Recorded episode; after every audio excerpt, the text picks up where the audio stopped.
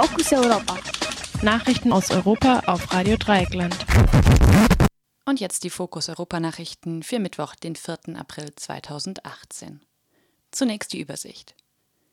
Beginn der Regierungskonsultationen in Italien. EU streitet über weitere Finanzierung des Türkei-Flüchtlingsdeals.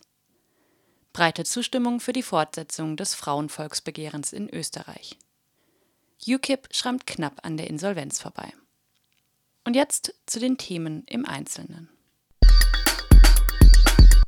Rund einen Monat nach den Parlamentswahlen haben in Italien die Regierungskonsultationen von Präsident Mattarella begonnen. Das Staatsoberhaupt erteilt nach Gesprächen mit den Parteien den Regierungsauftrag. Am heutigen Mittwoch und am Donnerstag empfängt Mattarella deshalb alle Spitzenkandidaten. Zusätzlich will er mit seinem Amtsvorgänger Napolitano und den Vorsitzenden der beiden Kammern des Parlaments sprechen. Bei den Wahlen hatte keine Partei und kein Wahlbündnis eine regierungsfähige Mehrheit erhalten. Am meisten Stimmen bekamen zwar die rechte Liste von Lega Nord und Forza Italia sowie die Fünf-Sterne-Bewegung. Beide brauchen aber einen Koalitionspartner. Grundsätzlich ist Mattarella in seiner Wahl frei, muss aber auf die Mehrheitsverhältnisse im Parlament Rücksicht nehmen. Einen Regierungsanspruch haben bislang allerdings nur Luigi Di Maio von den Fünf Sternen und Matteo Salvini vom rechten Wahlbündnis Fratelli d'Italia erhoben. Ob es zwischen diesen beiden zu einer Zusammenarbeit kommen wird, ist offen. Der vor zwei Jahren mit der Türkei abgeschlossene Flüchtlingsdeal steht vor seiner Verlängerung. Die von der EU bislang bereitgestellten drei Milliarden sind aufgebraucht. Auf dem EU-Türkei-Gipfel vergangene Woche haben sich die Spitzen der EU zu einer Fortsetzung bekannt. Unklar ist allerdings, wer für weitere drei Milliarden aufkommen soll. Bislang hatte die EU rund eine Milliarde finanziert und die Mitgliedstaaten den Rest übernommen. Unter anderem die deutsche Bundesregierung sähe es aber lieber, wenn die EU den kompletten Betrag bezahlt.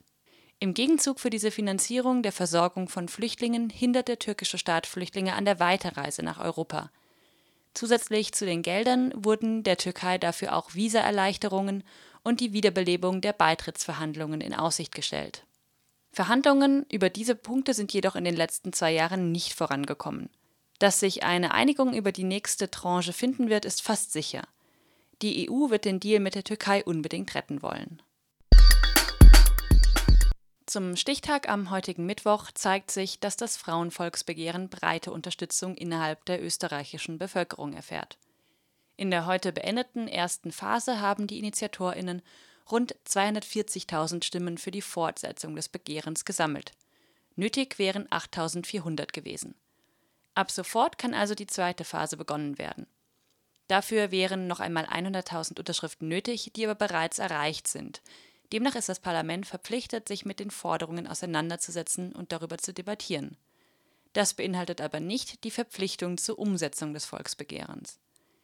Die eingereichten Forderungen, darunter kostenfreie Schwangerschaftsabbrüche, eine 30-Stunden-Woche, das Schließen des Gender Pay Gaps und ein Verbot sexistischer Werbung, stoßen bei der rechtskonservativen Regierung und Parlamentsmehrheit auf wenig Gefallen.